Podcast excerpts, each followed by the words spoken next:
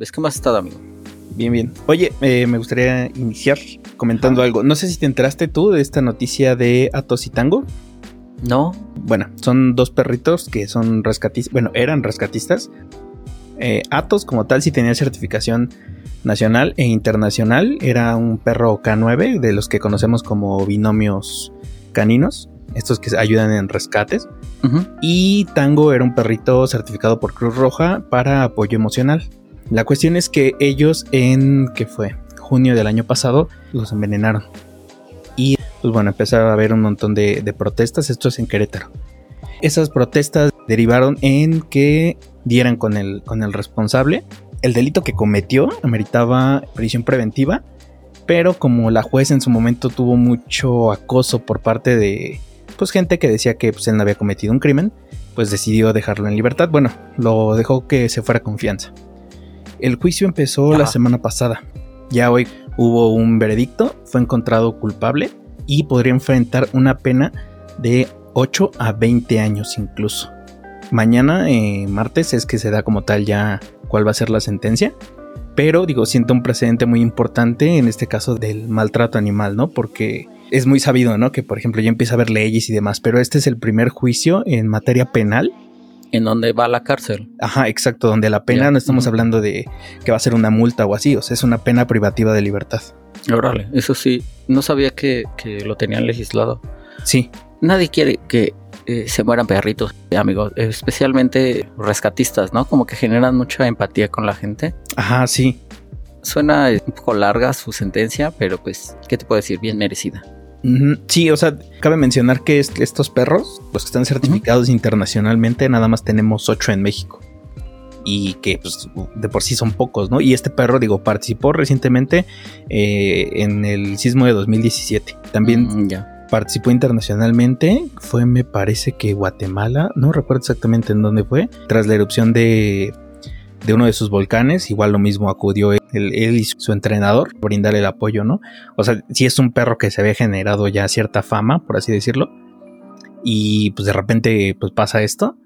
Me imagino que debe ser muy complejo, ¿no? Eh, son años de trabajo. No sé, por ejemplo, qué pasa cuando uno de estos binomios en el ejército muere, ¿no? Por ejemplo, es muy conocido que los estadounidenses tienen este tipo de animales.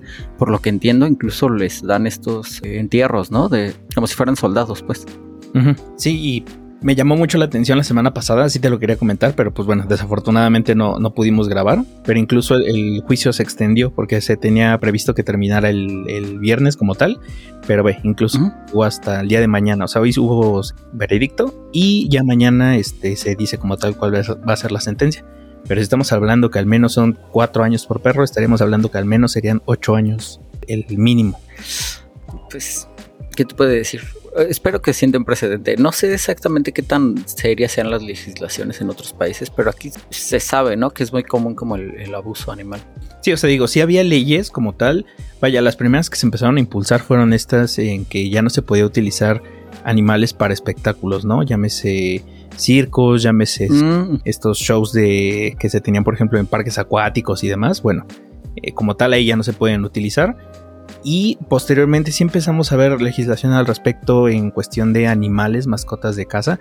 Pero incluso la de la Ciudad de México, yo cuando la leí, bueno, la primera como tal, no se marcaban penas tan precisas o, bueno, tan severas en este caso, ¿no?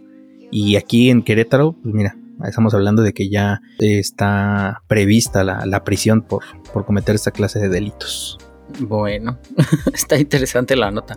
No había escuchado nada de eso gran pérdida. Y pues bueno, era, era como el, pequeño dato, dato curioso que quería mencionar de, esta semana. Muy bien, muy bien, amigo. Un poco triste, no, nadie quiere hablar de perritos muertos, nadie. no, sí, claro, o sea, incluso tú veías, por ejemplo, varias de las notas o donde llegaron a entrevistar al manejador cuando recién pasó todo esto, porque incluso esto pasó en su casa. O sea, se cuenta que él salió a hacer compras, regresó y ya los habían envenenado. No mames. Entonces digo, quien ya ha tenido una mascota y ya ha tenido que pasar, pues quizás no por este caso, ¿no? Pero sí el caso de que pues esa, esa mascota que tanto querías, pues ya no esté contigo y, haya fallecido, es doloroso, pues imaginar que, que alguien lo mató y dentro de tu misma casa ha de ser pues todavía peor, ¿no? Sí, no, no me imagino lo que Bueno, sí me lo imagino. Ya los llevó a juicio, ¿no? El primer juicio de, México es eso. Sí, no, sin duda. Y pues bueno, digo, aún nos falta avanzar en muchos eh, ámbitos legales, ¿no? En el país, pero creo que este es un pequeño paso en el camino correcto. Sí, creo que sí. Se hizo justicia a los perros. Hola, ¿qué tal? Les habla el Halo del futuro. Solamente vengo a complementar esta nota. El martes 23 de agosto se dictó sentencia en contra de quien fue hallado culpable por haber asesinado a Atos y Tango. La pena que va a tener que pagar esta persona es por 10 años con 6 meses y una reparación del daño de 2.3 millones de pesos, toda vez que sí, Atos era un perro certificado internacionalmente para búsqueda y rescate y este adiestramiento no es nada fácil de conseguir, ¿no? Digo, solamente tenemos 7 cachorros en México, bueno, 7 perritos que tienen esta certificación. Eso quiere decir que no cualquiera puede acreditarlo. Entonces, sí, de ahí es de donde viene esta, esta fuerte suma de dinero. Pero bueno, aquí iniciamos el podcast.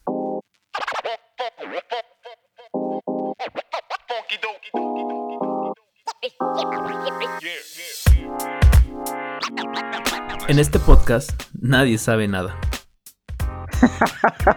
Soy un pésimo recomendador de cosas.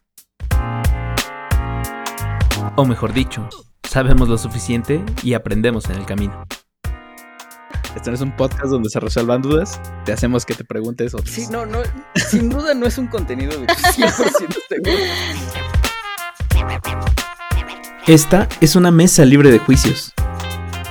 Híjole, no quiero sonar al tío loco que la siguiente guerra mundial va a ser por el agua, pero sí. Bienvenidos a 2 de 3. El podcast que te acompañará en la etapa más larga de tu vida, la adultez un podcast con Lalo y Carlos.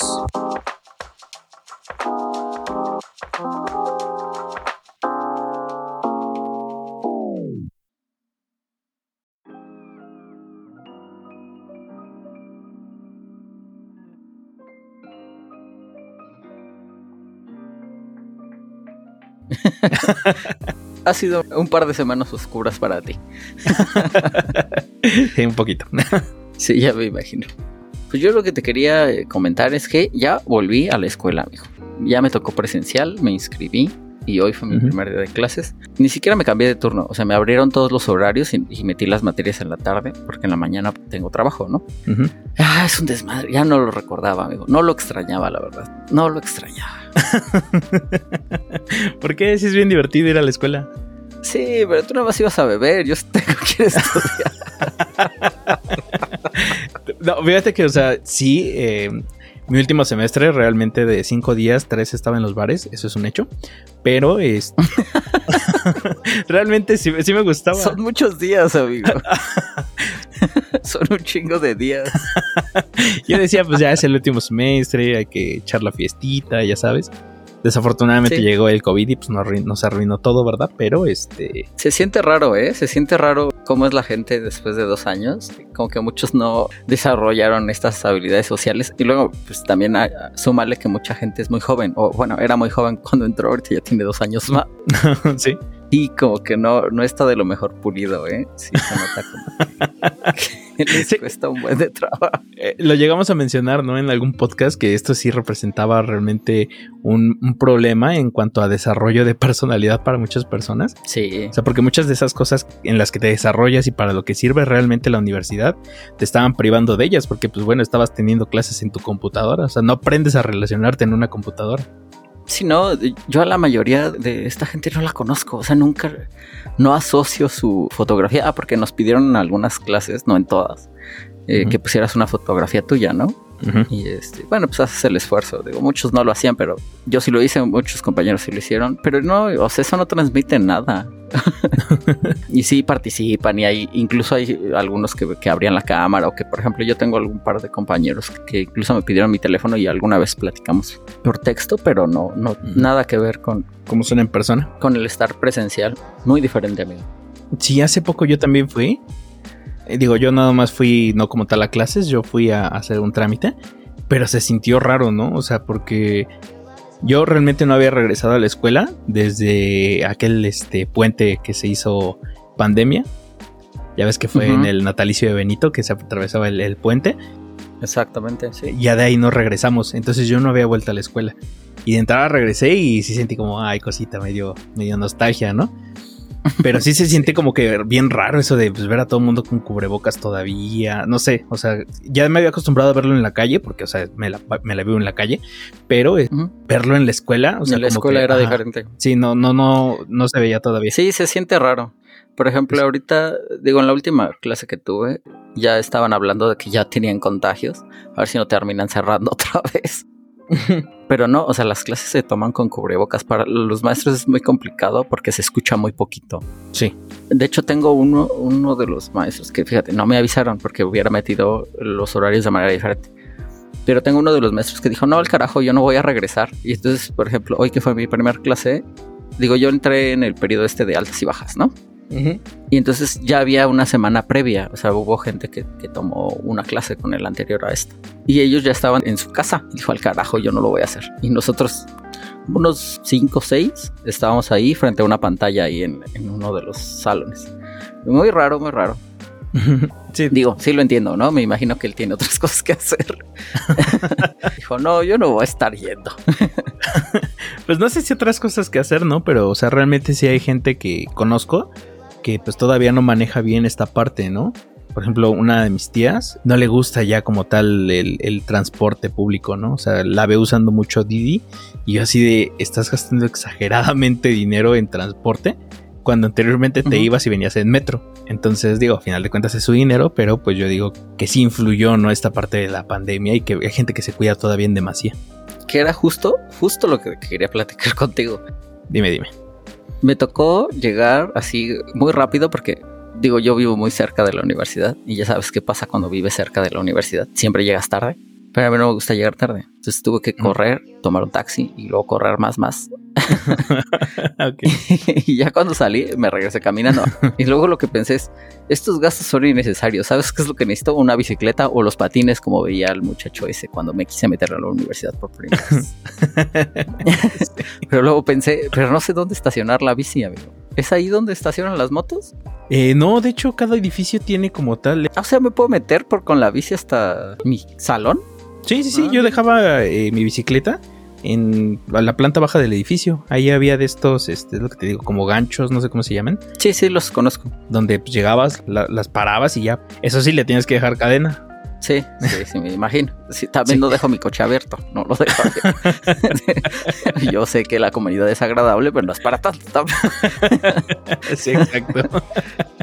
ya no hace falta que les deje la factura. Ay, por si la ocupan. sí. No, no, no, no es para tanto, no es para tanto. No, pero sí hay varias, porque o sea, dependía, ¿no? Si por ejemplo me tocaba mm, clase normal, por así decirlo, en, el aula, ah, pues en mi edificio había. O si me tocaba en la sala de juicios orales, o bueno, del otro lado de la facultad, pues ahí sí me tenía que dejarlo por donde está arquitectura, ahí también hay donde puedas estacionarla, y ya nada más caminaba el edificio de junto.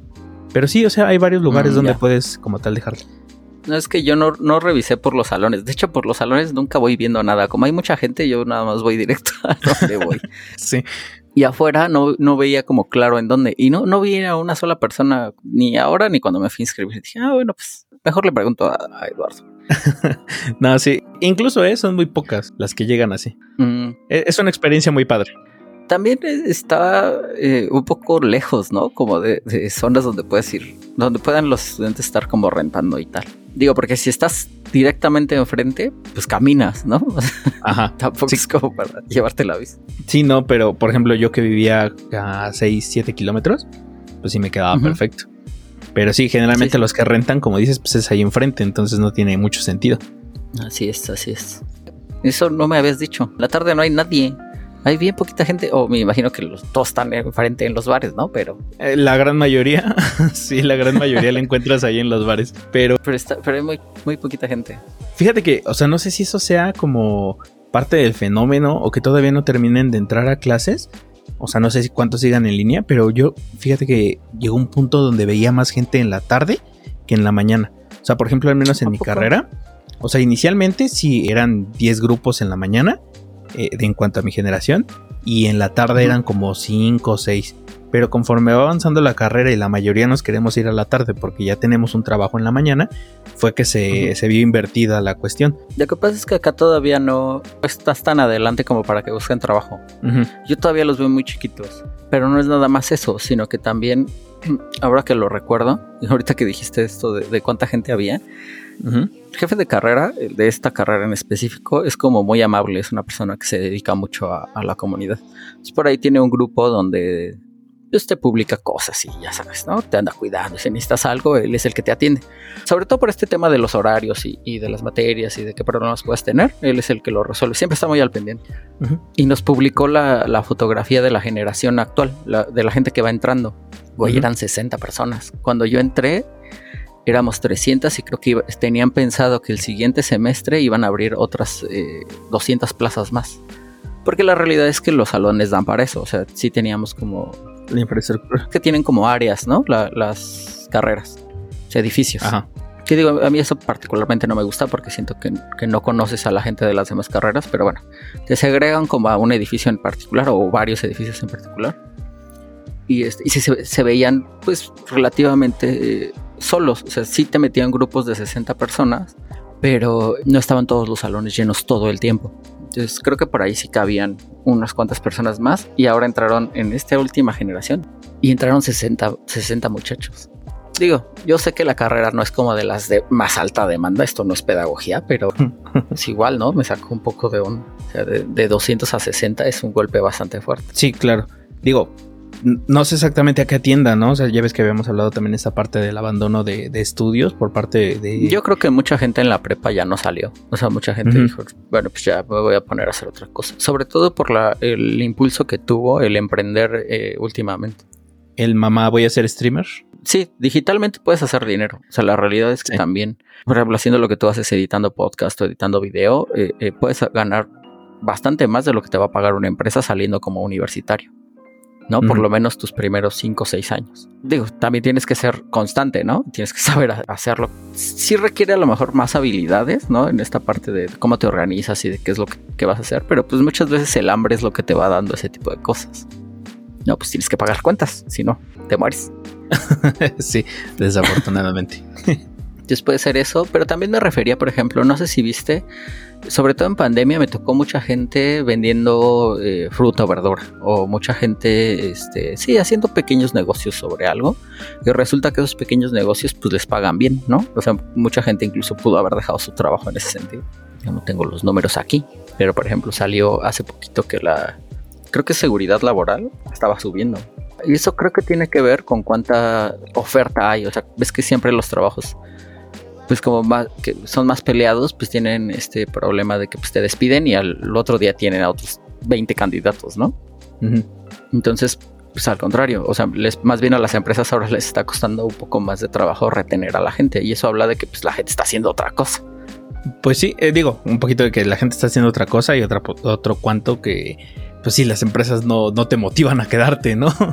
Entre empleos que no están bien remunerados. También, sí, sí, sí. Sí, digo, un poquito de todo, pero sí, digo, el, hecho del emprendimiento, pues es algo que está movilizando como tal a la generación, ¿no? Exactamente, sí, puede ser. Sí, sí.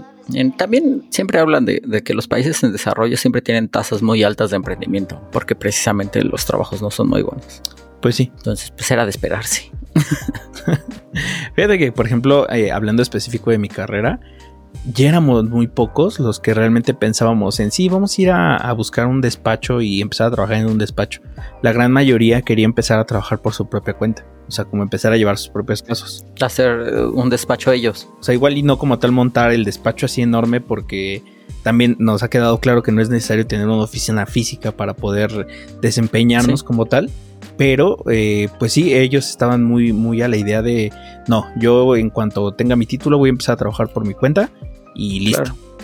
Digo, por ejemplo, con ustedes, con los abogados es mucho de, cómo te ves, ¿no? Por eso eran las oficinas grandes con un logotipo enorme y, esta idea de estabilidad y tal. Digo, no es que sean eh, ellos así por, por porque así quieren, sino porque realmente el mercado te lo demanda, ¿no? Pues es imagen, sí. O sea, sí se te juzga de esa manera, por lo que yo entiendo. Sí, claro. Pero no sé qué tan común sea para un despacho pues, relativamente pequeño iniciando a hacer esto que, que, te comentaba de rentar una oficina, ¿no? Por ejemplo, muchas agencias de diseño hacen eso. O sea, si es una agencia súper chafa allá en tierra de nadie, ¿no? y lo que haces para, para agarrar un, trabajo con una empresa pues, mucho más grande es eso. O sea, vas, rentas una oficina y pues nadie te pregunta si, si trabajas ahí todos los días o no. sí, digo, otra cosa que, puede funcionar, más que nada citas en, en algún lugar como tal comercial, ¿no? O sea, una cafetería, un restaurante, precisamente por lo mismo, ¿no? Porque pues oficina como tal no tenemos. sí, era bien común con los Starbucks, ¿no? Pero también creo que eso genera desconfianza. O sea, sí, al principio las primeras, las primeras personas que se les ocurrió, pues estaba, era una gran idea. Pero cuando empiezas a ver que ya hay mucha gente que lo hace y no tiene oficinas y te quedan mal y demás, también creo que ese es el problema del emprendimiento. Mucha gente como que lo deja a la mitad y te bota el trabajo. Entonces puede ser que, o incluso empresas, ¿no? Empresas serias, pues, ahí agarra tus cosas a ver cómo lo arreglas tú.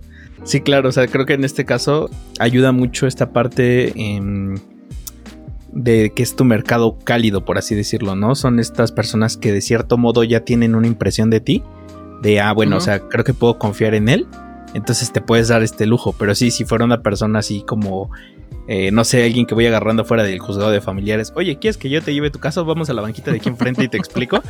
seguramente no funcionaría, ¿verdad? Digo, pero por lo menos sabe que estás en el juzgado, ¿no? O sea, ya me imagino a alguien tratando de hacer eso ahí en la calle. sí. que si lo piensas, es, lo mismo que si montas un, digo, mucha gente a lo mejor todavía no, no, sabe, pero tú puedes montar un anuncio en Facebook y, poner ahí una foto de unas oficinas preciosas y luego citarlos en un Starbucks y ellos nunca van a saber quién eres. sí, eso sí. no lo hagan amigos, no estafen a la gente, pero, pero o sea, sí, no, es un consejo. sí, sí, te entiendo. O sea, ya con gente que ya conoces o que tienen una recomendación tuya, pues sí, los puedes citar en una cafetería, los puedes citar en un restaurante, no pasa nada. O incluso, por ejemplo, ahora en el trabajo que ya tengo oficina, ah, ah, te veo ahí en la oficina ahí pasas a buscar. Claro, ahí donde estás. Sí. También sabes por qué creo que funcionaba mucho WeWork por eso. Porque podría, podías, creo que tenías acceso a la sala de juntas. Y entonces, pues sí, eh, eh, como que te quita todas esas cosas.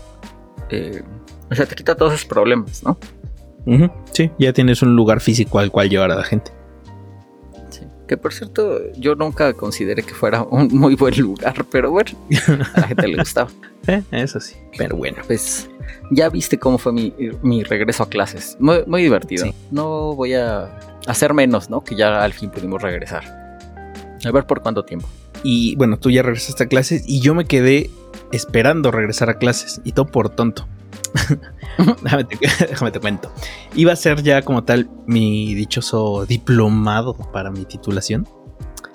Pero es. Porque eres un este, vago que no quiso hacer tesis, ajá. Porque soy un vago que no quiso hacer tesis, en efecto. y pues bueno, ya, ya tengo todos los elementos, ¿no? Para poder llevarlo a cabo. ¿Qué pasa? Que me hice tonto. me hice tonto. ¿Ya no lo metiste? No, ya no lo metí porque desde principios de año tenía ya todo para, porque digamos que para cumplir con el, o sea, que te dejen hacerlo, tienes que cumplir con todos los requisitos que te piden, ¿no? Y ya los tenía todos.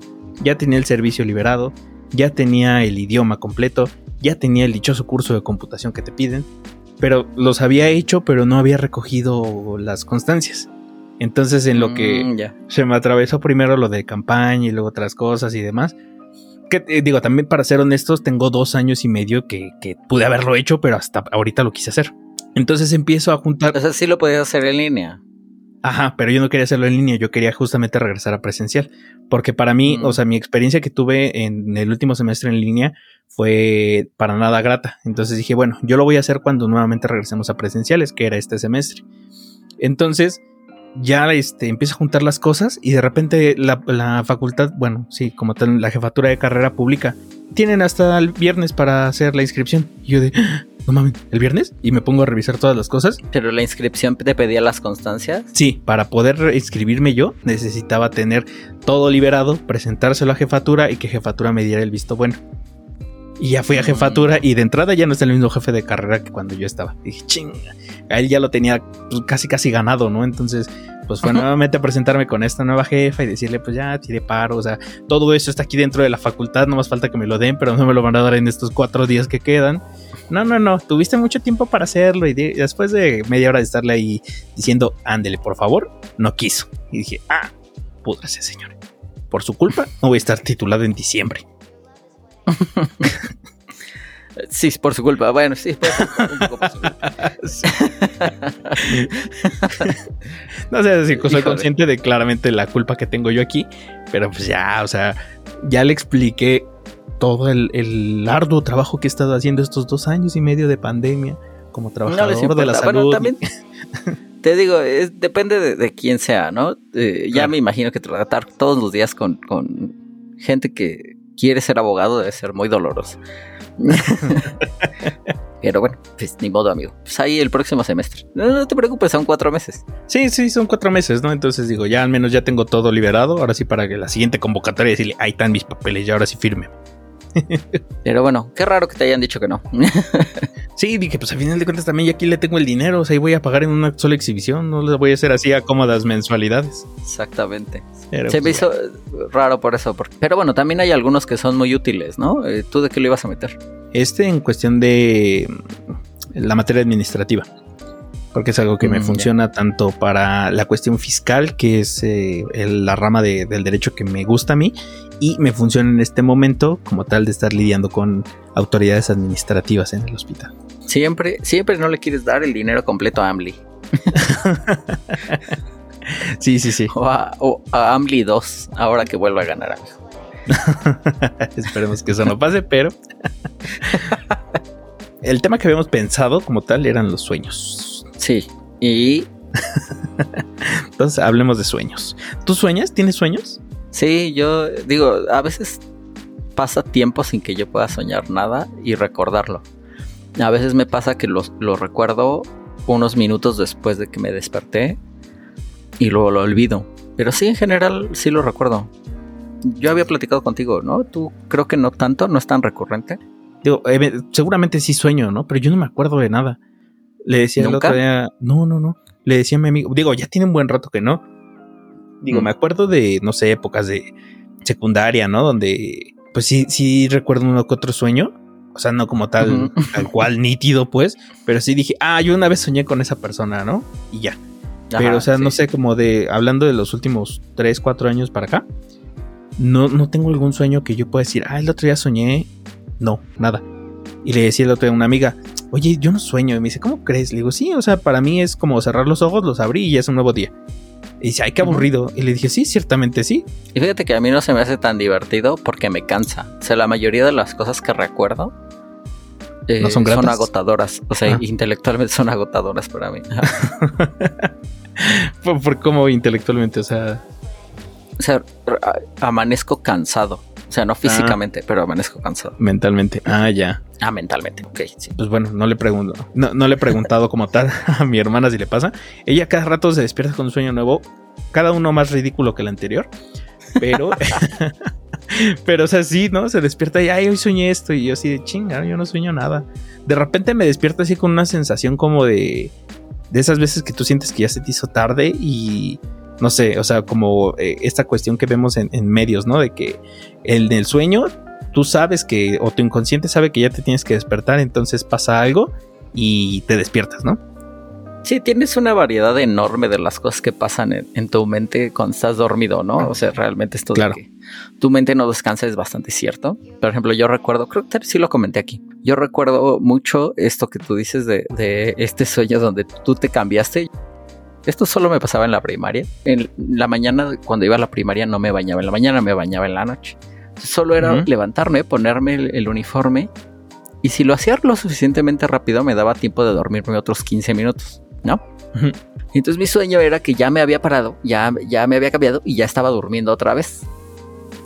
Entonces, cuando me paraba, ¿no? Para ya irnos, pues yo ya tenía el uniforme, pero a veces en el sueño me paraba y seguía con la pijama y entonces era todo un drama. me imagino. Sobre todo porque yo vivía muy lejos de la primaria y es de estas cosas que pasa con el tráfico, que si sales cinco minutos después ya llegas una hora más tarde o media hora más tarde, ¿no? sí, sí, sí, me he pasado. Y pues a mí me daban chance de dormirme un otro rato, pero porque tenía que ser preciso, ¿no? O sea, ya estábamos saliendo ya cuando era. y pues despiertas y, oh no, no estoy cambiado. Alguna vez creo que me tocó llevarme, o sea, irme en pijama y cambiarme en el carro. ni, tantita agua en la cara, digo, ibas ahí con la lagaña pegada todavía. Sí, eh, podría ser, podría ser. Digo, era niño, no recuerdo que tuviera todos estos problemas. y este, sí, no, o sea, yo recuerdo que pues, ya me levantaba y no pasaba nada. De hecho, por ejemplo, cuando me llevaba mi mamá, me dormía en el coche. Entonces, sí, por ahí podía dormir un poco más. Que también era, era temprano, según yo. Creo que me iba como seis y media cuando iba a la primaria. Que es temprano para ir a la primaria, según yo. Sí, sí, muy temprano. Fíjate que yo siempre, en cuanto a educación básica, primaria y secundaria, siempre estuve cerca de la escuela. O sea, por ejemplo, en la primaria estaba en la unidad de al lado. O sea, y ahí era cuando vivía todavía eh, en Aragón. Y ya para secundaria, ya estaba viviendo yo aquí en el Estado de México. Y como tal, pues lo tenía igual dentro de la misma unidad, la secundaria. Entonces, pues nada más era cosa de correr y en tres minutos estabas ahí. Entonces no tuve mucho ese problema. Donde me empezó a pasar fue cuando me fui para la vocacional, porque me pasaba esta cuestión que dices, ¿no? Si te paras cinco minutos tarde, ya no llegaste. O llegas a la segunda hora y pues ya estaba medio pues, feo, ¿no? Que a ti te pasaba mucho. Sí. sí. Yo recuerdo que a ti te empezaba yo a ver como a las nueve de la mañana. De la mañana. sí, exactamente. Y, ni siquiera llegaba directo a los salones, ¿no? Llegaba a la No, llegabas a, saludarlos. estar ahí con nosotros un rato. eso sí, lo recuerdo. Todo un tema eso de, despertarte temprano. Pero sobre los sueños, te digo, yo tenía como ese muy recurrente. de cambiarme, ponerme la piñama y, y, resulta que no.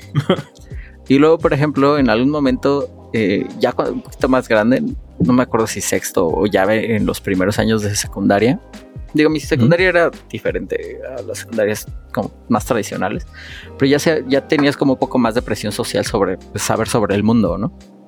Y yo recuerdo que mis papás ponían la televisión desde la mañana, 4 de la mañana era cuando tenía el noticiero este Broso, ¿te acuerdas? Ajá, sí. Recuerdo si eran las 4 o las 5 de la mañana. Lo prendían y yo recuerdo que escuchaba las noticias y ya me las sabía. O sea, por ejemplo, que, que además de las que había escuchado ya despierto mientras me estaba cambiando, eh, me sabía algunas que eran más temprano y yo no había escuchado más que en sueños que me había dicho alguien más. Mm. Eso, eso era muy raro. A veces soñaba con la misma noticia, ¿no? Por ejemplo, si era especialmente gráfica, soñaba con eso. Ah, mira. que, con razón era intelectualmente agotador porque ¿quién sueña noticias? pues es que estaba fuerte la tele, güey. es que te están gritando algo al oído mientras estás durmiendo. Sueñas, eso es lo, más normal del mundo. que, son estas cuestiones, ¿no? De raras en cuestiones de los sueños, ¿no? Hace un rato decíamos esta parte de que pues sí, no, pasan muchas cosas y nadie sabe exactamente qué, cada quien le da una explicación, pero pues hay muchas eh, teorías locas, ¿no? Desde esta parte como que dices tú que alguien te está hablando, pues eh, me suena mucho como esta película del, origen. Mm, ya. De que alguien te lleva en el sueño y te hace pensar cosas, pero podría ser, ¿no? O sea... Digo, yo lo, lo estoy o sea, la idea es mucho más básica, nada más estás oyendo y interpretando lo mismo que estás Sí, claro pero la, premisa te la plantean mejor, ¿no? O sea, digo, está súper claro.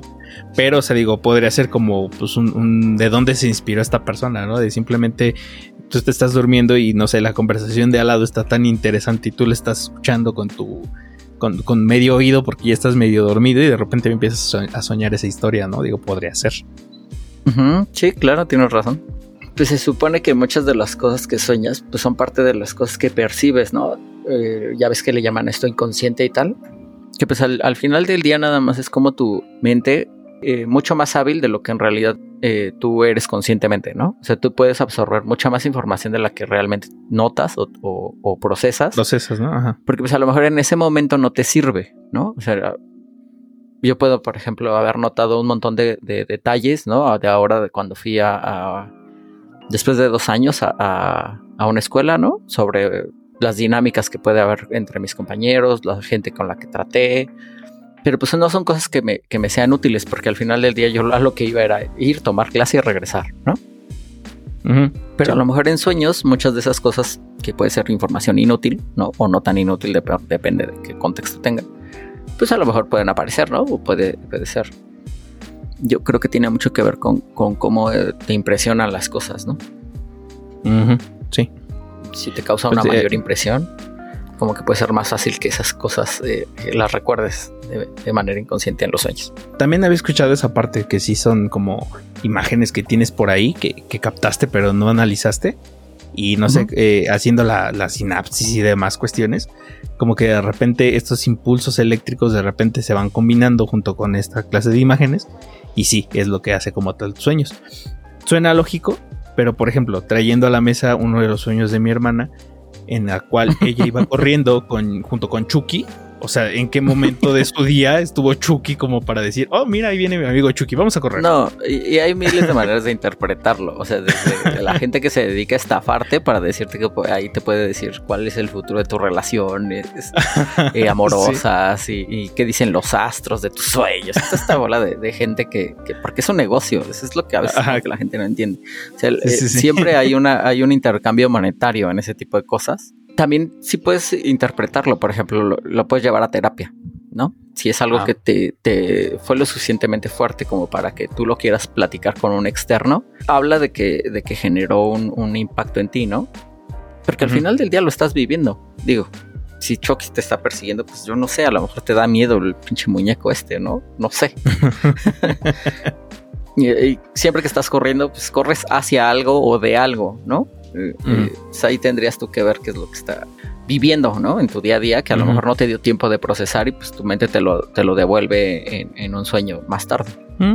Pues sí, podría ser. Porque al final pareciera que tu inconsciente y tú no son la misma persona, pero son la misma persona. E-, e-, eres tú diciéndote cosas a ti mismo. Pues sí, exactamente, no, no sabría que, cómo interpretársela, porque sí me dijo, ¿no? En su momento, ¿qué significará? no tengo idea, le digo, o sea, estás corriendo. Sí, está, está complicado. Eh, pero sí fue lo que le dije, estás corriendo con él, hacia él, él viene detrás de ti, o no, si íbamos corriendo juntos, dije, si viniera atrás de ti, algo te preocupa, pensaría yo, pero pues iba corriendo contigo, pues no tengo idea. Dice, sí, éramos como compas, y dije, ah, órale, no, pues sí, no. Uno de esos muñecos jamás ha sido mi amigo como para decirte. sí, también ese es el problema de cuando hablas con, de, tus sueños, ¿no? Es increíblemente personal. Sí. yo no me imagino estar hablando de mis sueños con mucha gente. Digo, ahorita pues les comparto dos bien básicos, ¿no? Eh, eh, cosas que son mucho más cotidianas. Pero ya, por ejemplo, de, ponerme a platicar de cosas más serias, yo creo que no, especialmente con gente que me conoce, no, pero desde ningún punto de vista. como, es lo que te digo, también otra explicación es que son como flashazos de vidas pasadas o de un universo alterno, ¿no? Como lo que nos plantearon en la película de. Uy, ese, ese, eso fue en una película, ¿no? Eh, de Marvel, hace poquito la vi. Ajá, sí. Ese, ese me gustó un buen. Ese se hizo muy divertido. sí, ¿no? Porque. Ojalá fuera así. el clásico sueño, ¿no? Donde estás desnudo frente a mucha gente. Hay uno en donde vuelo. Hay uno donde sé volar. ¿Y tú sabes volar? Quiero ir a ese multiverso. No, yo, no sé volar, pero en ese sí sé, entonces. es que, mira, ahorita que me lo mencionas, sí, yo, yo alguna vez llegué a soñar eso, que, que sí podía volar. Pero lo que recuerdo es que yo no sabía hacerlo. O sea, como que de repente iba corriendo y de repente, ching, ya estaba flotando. Pero yo me intentaba mover y no, no podía. Y el, el, otro día estaba escuchando un, un podcast donde empezaron a hablar de esta cuestión de que el, vato era de estos estafadores, ¿no? De que la proyección astral y no sé qué tanto pedo. Entonces empieza a decir, cuando llegas a ese punto tienes que hacer como, así cuando corres, dice que, que tú dices, mi mente sabe correr, ah, bueno, empiezo a correr. Y el vato que lo estaba entrevistando lo interrumpe y dice, pero güey, tú no vuelas, entonces, ¿qué piensas en ese momento? Porque yo no sé cómo volar y si empiezo a flotar, ah. no voy a saber qué hacer. Y dije, justo esto me pasó a mí. Ah, ya, ok. La, la experiencia general, digo, la tuya es creo que de las pocas a lo mejor es que, es como nadar. Esto lo he platicado con un montón de gente. De hecho, este, el sueño de volar es como muy recurrente. Yo, por ejemplo, volaba en la escuela. Sí, se estaba volando en el patio del recreo, en la hora del recreo. No sé por qué, en algún momento decidí que yo quería volar en lugar de correr. Y podía volar porque es mi sueño. y este, y era un sueño, te digo, medio recurrente. O sea, no es de los de los que son como constantes, pero me tocó algunas veces que lo pudiera recordar.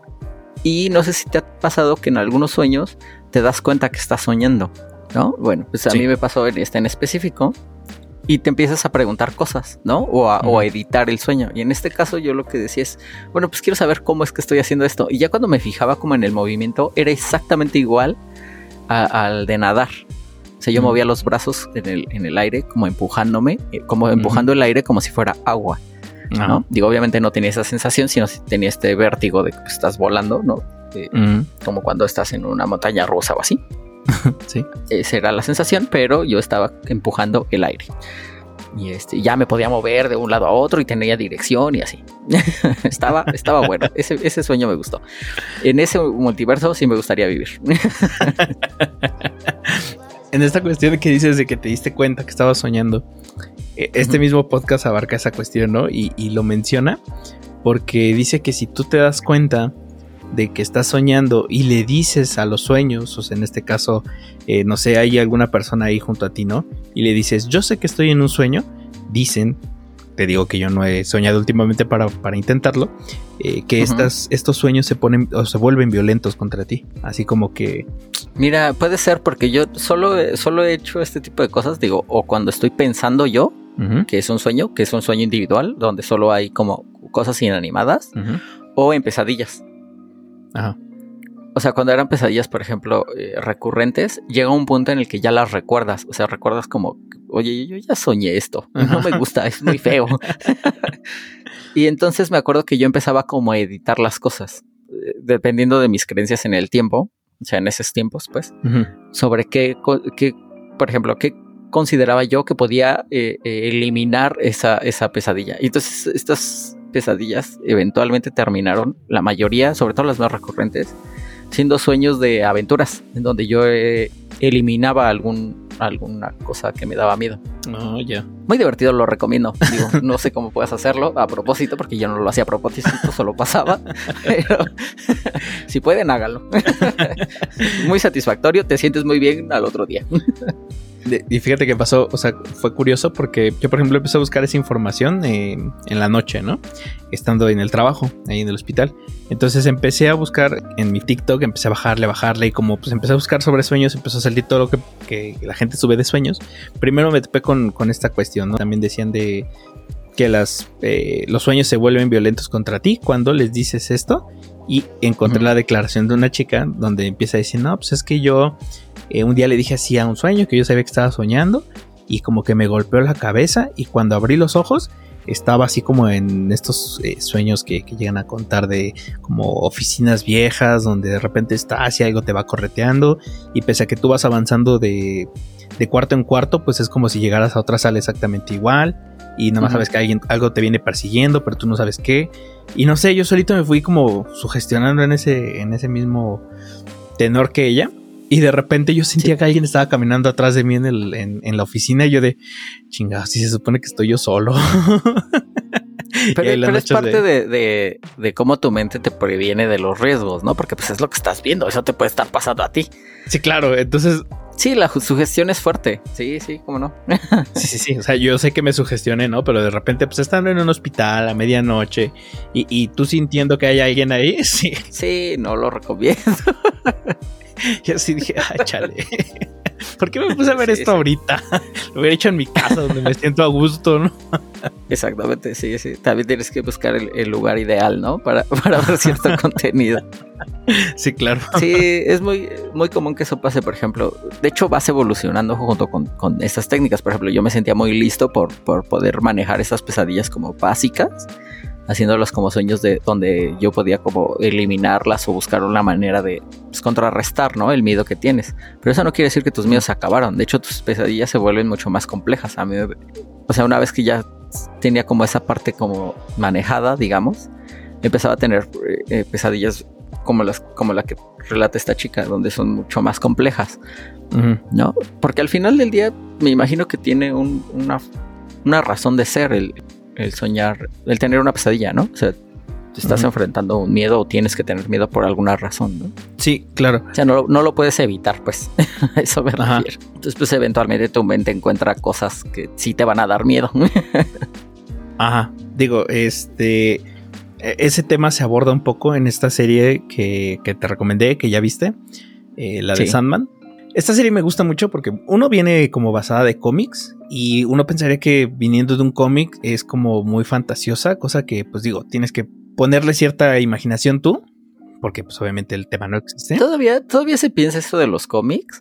Yo, yo desde hace tiempo lo considero de los, de los contenidos, híjole, más duros que hay. O sea, solamente si yo quisiera sugestionarme o tratar de temas horrendos y así, e, es cuando buscaría cómics. O sea, no, yo no los considero este entretenimiento como light o, infantil. Desde hace tiempo creo que los cómics tienen la fama de ser entretenimiento para adultos perturbados. no, sé, no necesariamente perturbados, pero... pero sí de, otra clase. Pero creo que son mucho más libres que, que cualquier otro entretenimiento. Sí, claro, o sea, bajo el sello de Vertigo Comics, que es esta rama de DC, donde tienen o traen otra clase de historias, como por ejemplo lo que es Sandman, se ha demostrado que sí, un cómic puede ser igual de enriquecedor, vamos a decirlo así, o puede tener cierta complejidad, al igual que una novela escrita, ¿no? Pese a que esto es una novela gráfica. Esa parte es cierta.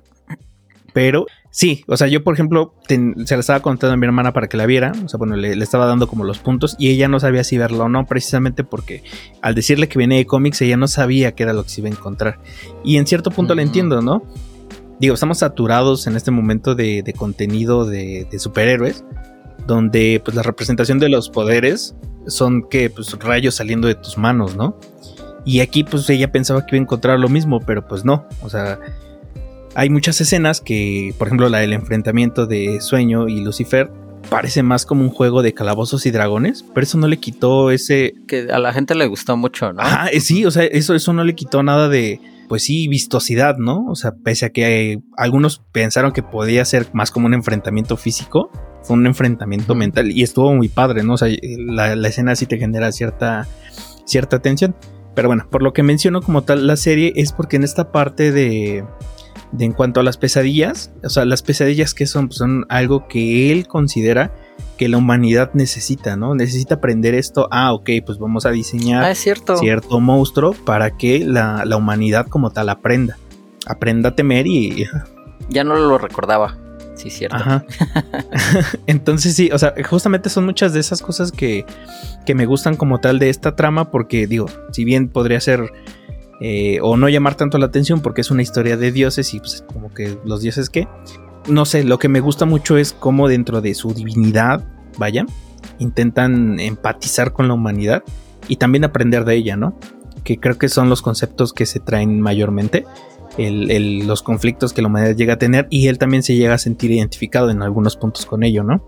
Sí, que, digo, ese tema sí es medio recurrente en otros, en otras películas sobre dioses y demás, pero este, creo que es de los temas más recurrentes cuando hablas de mitología, ¿no? O de dioses y tal.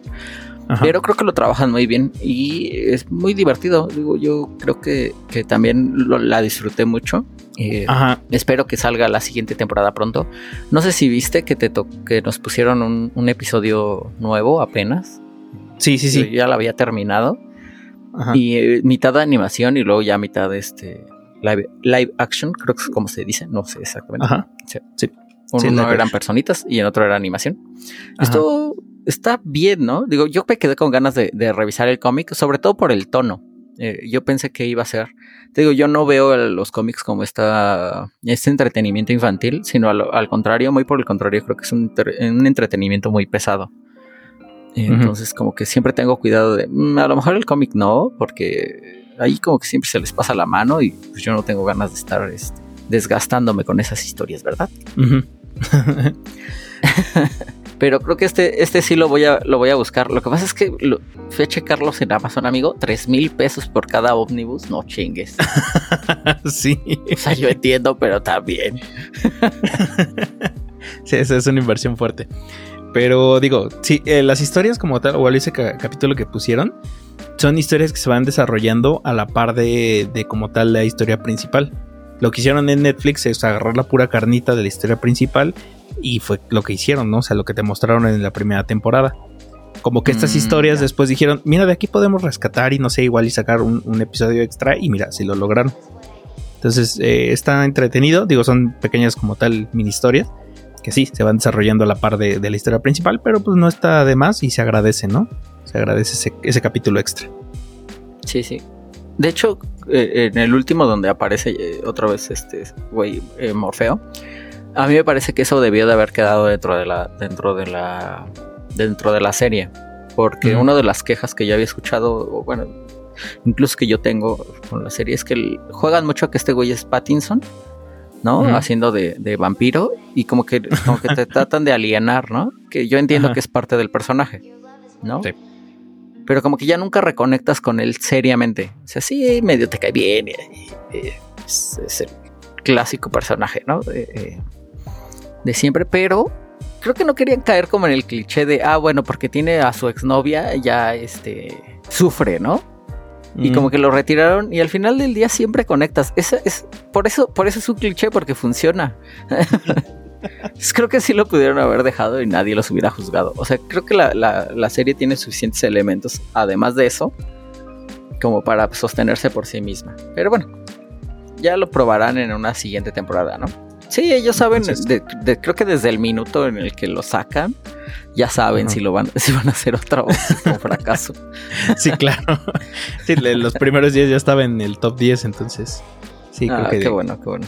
Y que y yo pienso que, que es una serie como muy para todos. O sea, en lugar de ser como mucho de un nicho, creo que esa serie bien funcionaba en gran escala. A eso me refiero. Sí, que ya les hacía falta, ¿no? Tener una de esas. Ajá. se, se acabó esta de, de Saúl, se acabó Ajá. Breaking Bad. Digo que yo no creo que estas sean para todos, pero se hizo tanto mame que pues al final fueron para todos. Como que ya no, Ajá. ya se estaban quedando ahí eh, cortos con, con una serie que, que pudiera como llamarle a, a la mayor parte del- de la gente. Y mira, yo creo que estos servicios de streaming van a evolucionar en lugar de, de como están ahorita, que son como muchos nichos pequeños. Creo que sí, el que, el que pueda tener como un número más grande de cosas que, que apelen a, a la mayor parte de la gente es el que va a tener más éxito. Porque al final del día no las ves, pero las comentas, ¿no? Ándale, ajá, sí. Y siento que, que eso es eh, eh, muy importante para la gente. O sea, tener como un, un punto de, de conexión a través de su entretenimiento con otras personas.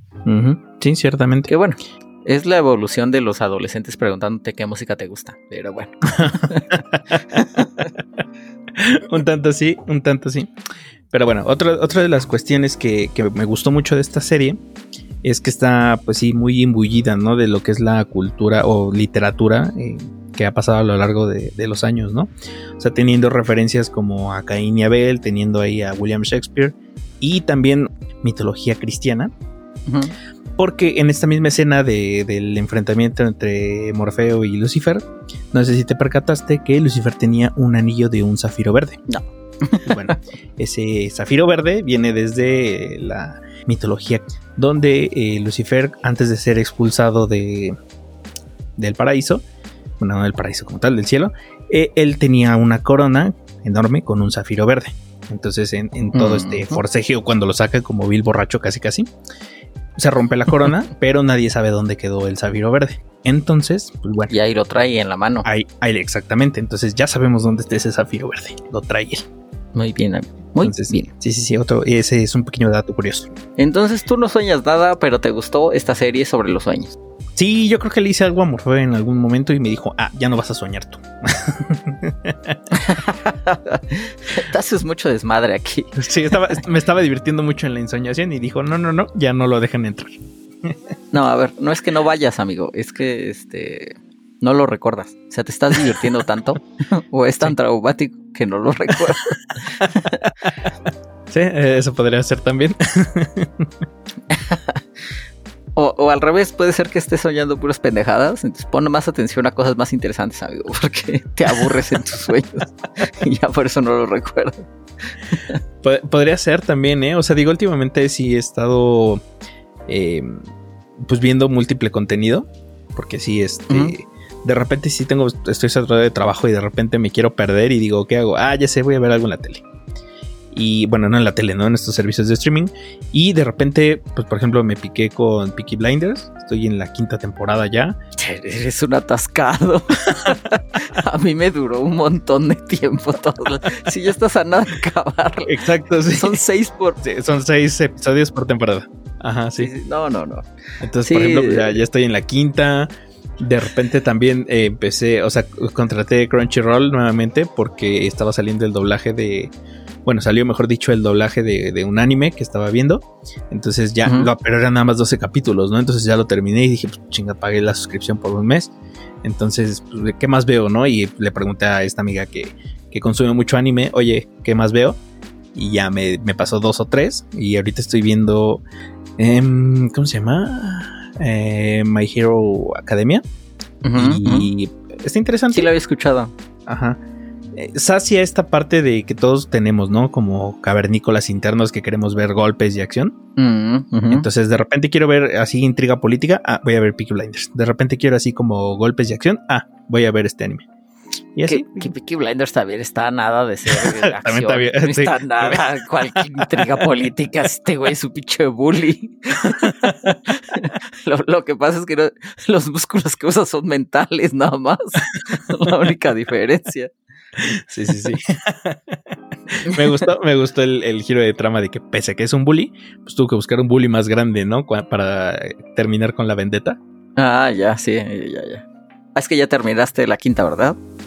Mm, Esa creo que es mi favorita. La sexta está buena, pero creo que la que más me gustó fue la, quinta y por ahí creo que la segunda.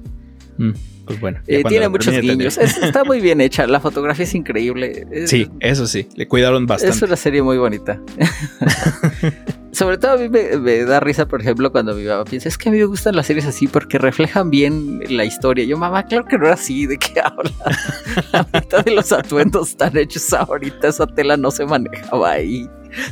claro, o sea, digo, el vivir en esas épocas hubiera sido muy difícil, ¿no? Digo, no había drenajes sí. y, sí, terrible, terrible. Pero bueno, está padre esta aproximación fantasiosa de, cómo era el, mundo en ese momento. Sí, y, me he dado cuenta de que me gusta el, crimen organizado de la vieja escuela, ¿sabes? Sí, pues clásico abogado. cuando no había ley era cuando más me gustaba. sí. Pero yo tenía otro tema para ti. a ver, este, ¿Te acuerdas que estábamos platicando de Instagram, no? Ajá. De todo este tema de cómo. Digo, no sé si llegamos a eso. Hubo una parte en donde hablábamos de, cómo Instagram en su navegador dentro de la aplicación te inyectaba cierto código para estar eh, traqueando de, página en página, ¿no? O sea, para, para jalar este tipo de cosas que, hacen las aplicaciones que quitó Apple, ¿no? Donde te das de cuenta de Facebook, revisaba que estabas entrando a WhatsApp, a Instagram, a Facebook, todo su entorno, ¿no? Se compartían los datos de qué estabas haciendo, de dónde habías ido y, demás, ¿no? Que digo, tú crees que prenden el micrófono y te están escuchando. Yo te decía que pues tiene más que ver con estadística y con, con la edad que tienes y el lugar en donde estás y tal. Ajá, sí. Bueno, les pusieron estos candados donde las aplicaciones ya no pueden hacer esto y ellos para poder pasarlo pues hicieron esto en el, navegador de la aplicación. Mm. Digo, se les filtró, un, güey ahí hizo un artículo sobre eso y pues obviamente está mal visto, está muy mal visto que tú estés este, siguiendo por todos lados a alguien que solo le dio clic a, un anuncio, ¿no? O a, cierta biografía. Digo, no se sale de la aplicación porque eso ya no se permite por lo menos en, es que es un tema bien americano. Por ejemplo, en, Estados Unidos, Apple es muy dominante. O sea, si tú crees que aquí es como dominante, allá más. Eh, tienen ahorita temas de, que, por ejemplo, las burbujitas estas azules y verdes son un tema. De verdad discriminan a la gente por eso. O sea, que puede ser una estupidez, pero les pasa. O sea, son cosas que les pasan. Ajá. Y este. Y entonces, pues, que una empresa que es tan grande en ese país y un mercado que es tan grande te cierre la, llave del agua, ¿no? Porque pues, Facebook come de, los anunciantes. Será pues, muy grave, ¿no? Entonces estamos eh, platicando de todo este desmadre, eh, de cómo las aplicaciones son malas y que las empresas casi nunca son éticas o nunca son éticas, ¿no? Con tu información y tal. Y resulta que en México se, se les filtró una base de datos a un banco, ¿no? A Banorte en este caso. Güey, con todos tus datos, ¿sabes? O sea, yo ya lo había platicado contigo. Nombre, RFC, tu dirección, tu teléfono y el balance de tu cuenta de Banorte, güey. Digo, no fueron todas las cuentas de Banorte, ¿no? Por ejemplo, no, creo que crédito no. Entonces, si, si le debes por ahí miles de millones de pesos al banco, pues no, no, nadie se enteró. Mm. Pero, o sea, de tu nómina pues, del dinero que cae en tu cuenta, de, eso se filtró el balance, güey. Sí, que es lo más peligroso. lo que a mí sí me hacía increíblemente estúpido es que, ¿sabes cómo se filtra? Hay un chat, ¿no? En, en el dark webs o en el deep web eh, eh, se, acostumbra mucho que la información corre a través de foros, ¿no? porque pues es muy impersonal y porque se permite pues relativamente pues proteger tu identidad. en este caso, en este foro, ¿no? Es donde acostumbran eh, hablar sobre algún crimen cibernético o vender algún tipo de información. Estoy seguro que la, base de datos que se, se filtró del INE bueno, se la robaron, no me acuerdo si la filtraron o se la robaron. Y la esta del email, ¿te acuerdas cuando lo de los teléfonos? Estaban ahí. O sea, es un foro relativamente conocido dentro de esta parte del web que se supone que nadie conoce y nadie visita, pero pues. De personas lo hacen, sí. Exactamente, ¿no? Casualmente tiene un montón de tráfico y genera un montón de dinero, ¿no? Entonces, pues, quién sabe quiénes sean los que, que realmente no estén entrando. Pero bueno ahí pusieron un anuncio, güey, en el foro puso, güey, un anuncio que vendía la información. Que para esto, esta información eran 11 millones de registros, o sea, 11 millones de personas que tenía el, balance de la información. Bueno, primero fue nota que a Banorte se le tuvo este problema de datos y ellos trataron de fingir que no. De hecho, no sé si tuviste, pero no hubo nota sobre esto. Güey. Ajá, no, no. O sea, por ahí alguna nota de, en alguien, en algún portal de tecnología de, seguridad a lo mejor, que, probablemente tuvieron un tema ahí. Pero en, periódicos, en las noticias, bueno, ni Amli, que le gusta pegarle a todos, habló de eso, ¿no? No, de hecho. Y este... Entonces, pues estaban generando presión para que esa información no se filtrara, o sea, bueno, que no se filtrara, que se les filtró información, ¿no? Ajá, sí. Que la nota no, no fuera como un evento. Este güey pone el anuncio y pues ya sabes, ¿no? O sea, el precio es ridículo a comparación del valor que puede tener. Pedía 450 dólares por accederte a la base de datos. Mm. El chiste es de que Banorte le manda un cease and desist, uno de estas, este, estos eh, contratos donde te amenazan. Eran muy populares cuando estaba la DMCA, ¿te acuerdas? ¿No? Ajá, si tú tenías un torrent o tú tenías, ¿no? Era lo que te mandaban para que quitaras tu chingadera o por ejemplo cuando te bajan un video de YouTube por copyright, ¿no? ese tipo de, actas le mandaron un cease and desist para, pero no al, obviamente no tienen el contacto ni nadie tiene el contacto. Ese es el chiste del, internet, de esa parte del internet. Ajá. Del güey que puso el, post. Ajá, entonces se lo mandaron al dueño del foro, bueno, al, güey que, maneja el foro, ¿no? Al webmaster, no sé cómo mierda se llamen ahora. El este, administrador, pues. Pero obviamente en el cease and desist dice que es falso la información. O sea, ellos dijeron que la base de datos era falsa y que eso le estaba perjudicando la reputación de Banorte. Entonces este güey lo que hizo fue que le habló al, al güey del foro que tenía la base de datos, se la compró y la publicó de manera gratuita. Y con eso resuelves el cease and desist porque le dice, ¿cómo que es falso, güey? Aquí está la base de datos. Así es como se filtró. Dices, güey, los de Banorte deben ser la gente más pendeja. O sea, quien, quien sea que se le ocurrió esa idea, estoy seguro que fue un puto abogado. Es el güey más imbécil sobre seguridad que hay. Podías eh, manejarlo de cualquier otra forma, pedirles que, que lo censuraran, ¿sí? O sea, le podías pedir al, güey del foro que lo censurara. ¿Te iba a pedir dinero? Seguramente te iba a pedir dinero. Como seguramente le pidieron dinero al banco cuando se filtró la información. Por eso terminó en una base de datos en 450 dólares. Sí, claro. Pues es que, digo, probablemente la estrategia esté viendo de un abogado, pero eh, digo, también la parte de, ciberseguridad le tuvo que haber dicho, oye, eso no va a funcionar, amigo. También, entonces tienen que, ponerle, ponerse las pilas en ese aspecto, ¿no? Tanto para que no se Pero ellos saben que sí les robaron la información. Ajá, por eso, o sea, pero el, actuar que tú hubieras tomado es otro. O sea, no hubiera sido como de, chin, vamos a poner el así. O sea, hubiera sido más como esta cuestión de, vamos a negociarlo.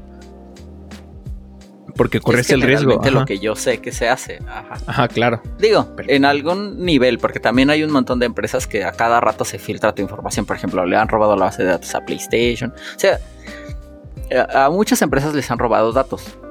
Pero creo que ningún caso era tan sensible como, como este, este caso en especial, ¿no? yo ¿no? Yo no sabía de otro lugar en el mundo en donde se les filtrara el balance de la cuenta de la gente. Sobre todo porque, por ejemplo, ya empezó a haber gente que, que la revisa y de repente no sé, está un güey que maneja la campaña para determinado partido en el poder, ¿no? y resulta que el güey tiene la cuenta infladísima. Y güey, esa es la cuenta de nómina. Ese es el dinero que sí pasa por, por medios eh, que van a revisar. son servidores públicos, güey. Sí, eso sí es fiscalizable. todo lo que tienen fuera de, de, de... esa cuenta, sí.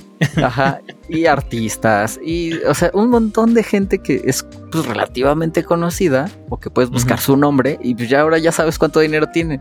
Mm, sí, Sí, de que tú me lo dijiste porque yo no me había percatado. Que, tú me dices, empiezo a buscar la nota y solamente así me empezó a salir este feedback alrededor de ello, ¿no?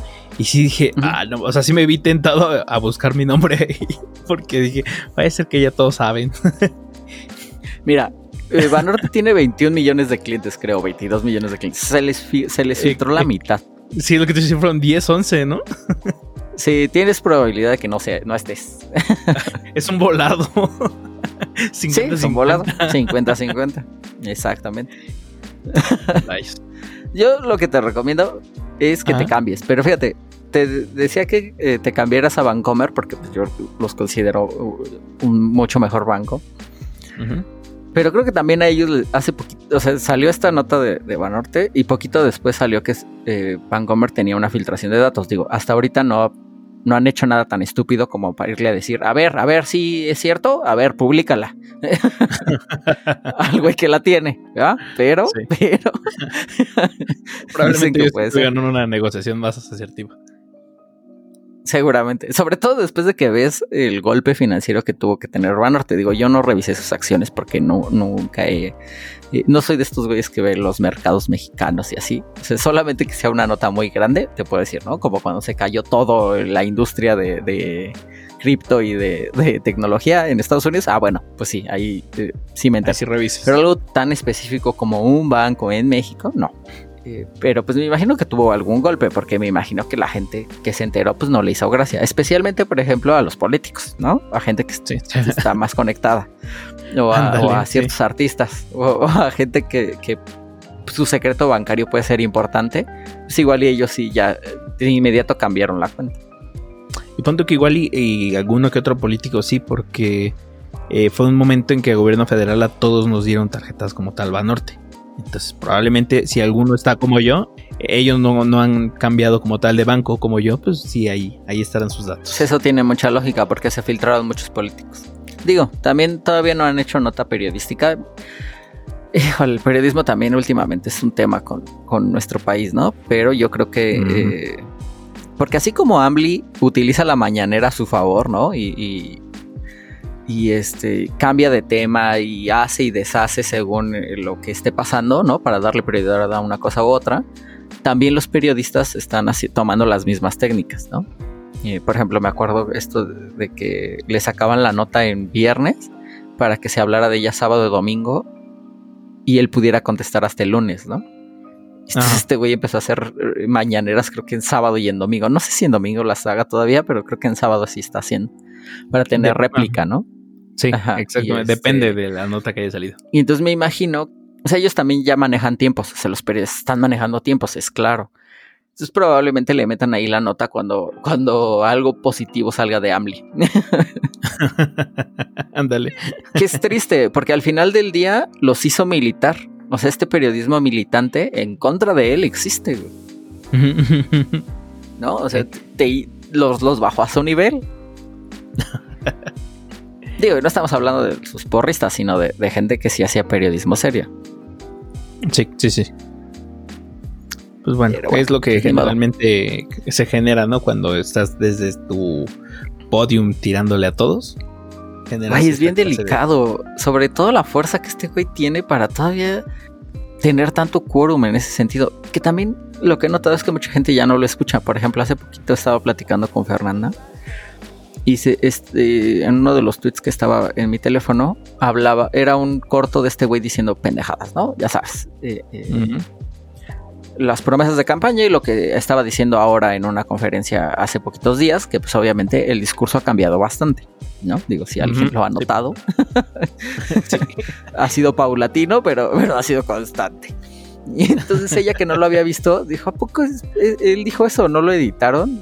No, es... de hecho, arriba yo lo sigo, yo sigo a Amli porque siempre he confiado en él. Y este, y estaba, estaba, ves que él sube su propia conferencia. Ajá, sí. Y ya le dije, sí, mira, aquí está, esta es la cuenta de él, de, o sea, la oficial de, Andrés Manuel, y aquí, aquí este, puedes ver que eso es lo que dijo. Es, ah, este, bastante surreal, surreal el país en el que vivimos. Ah, sí, y México mágico. Pues ya, eso era todo, amigo. ¿Cómo ves? Cámbiate de Banorte a otro banco, amigo. Sí, ahí este, ya estoy buscando qué otro banco, qué otro banco me puedo cambiar. Vancomer, sí, cámbiate a Vancomer. Aunque ese filtre es mejor. que nos patrocine, Vancomer, patrocinados. patrocinados, por favor. pues sí, eso es cierto. Ah, pero bueno, cerrando la política. Sí, ahí lo cortas para que no se duerma Fernanda.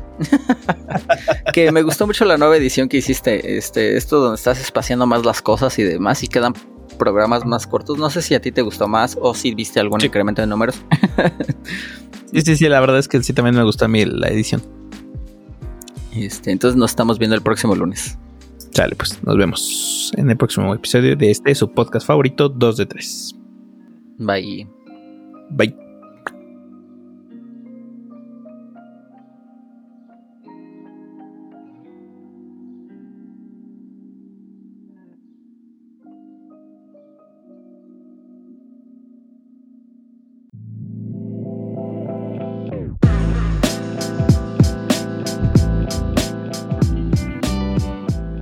Amigos, si llegaron a esta parte del podcast, les agradecemos su fidelidad y todo el apoyo que nos dan. No olvides suscribirte y picarle a la campanita para que tu app te notifique una vez que hayamos subido un episodio nuevo. Y recuerda, si este podcast te ha gustado, compártelo con tus amigos y enemigos por igual para que nuestra comunidad siga creciendo. Síganos en nuestras redes sociales, nos pueden encontrar como arroba 2 de 3 en Instagram y Facebook. Nos vemos en el próximo episodio de este, su podcast favorito.